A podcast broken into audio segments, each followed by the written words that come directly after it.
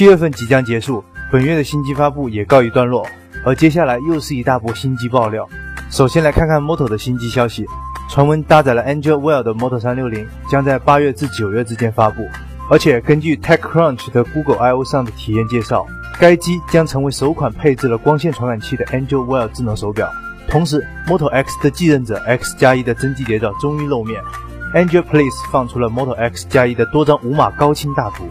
从各个角度清晰地展示了该机的机身设计，可以看到机身的正面设计有些类似于 Moto 一，屏占比也并不算很高，但边框和背部的 logo 都加入了金属元素，而且竹子的后盖材质依旧被保留了下来。再结合之前曝光的凯夫拉材质后盖，可以肯定的是，它依旧是一款 Moto Maker 的机器。在机身的顶部，SIM 卡被移植到了耳机孔的左侧，顶部的电源键则被移植到了机身的右侧。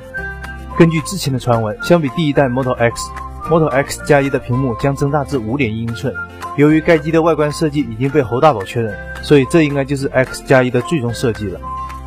本周，联想在北京推出了 MBD 智能平台，同时发布了搭载该平台的两款智能眼镜，分别是面向商用人群的 N 一百和面向普通消费人群的 New Glass。前者其实是联想和一家美国智能眼镜企业合作推出的产品，它曾经在今年年初的时候就已经亮相。这款眼镜具有手势和语音识别功能，同时采用了骨传导技术，支持私密通话。配置方面，N100 配备了500万像素的摄像头，支持 WiFi 和蓝牙两种连接方式，并内置了 12GB 的储存空间。作为专门针对商用市场推出的产品，开发者版本售价为八千元。联想计划于今年十月份推出。另一款 New Glass 则是联想联合云思智通开发的智能眼镜产品，它的一大特点就是可以夹在普通眼镜上使用。据称，New Glass 能和现有的部分智能手环等设备协同工作，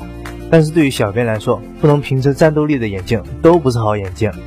最后再来看看一个新颖的睡眠系统，由苹果前任 CEO 约翰斯卡利创立的 Misfit 公司和外设公司 Beddit 达成合作，推出了一套睡眠系统，它能够与 iPhone、iPad 和 Apple Touch 搭载使用，从而达到监测用户的睡眠情况的作用。这条带状的感应器和一张纸的厚度差不多。放在床单下，基本感觉不到它的存在。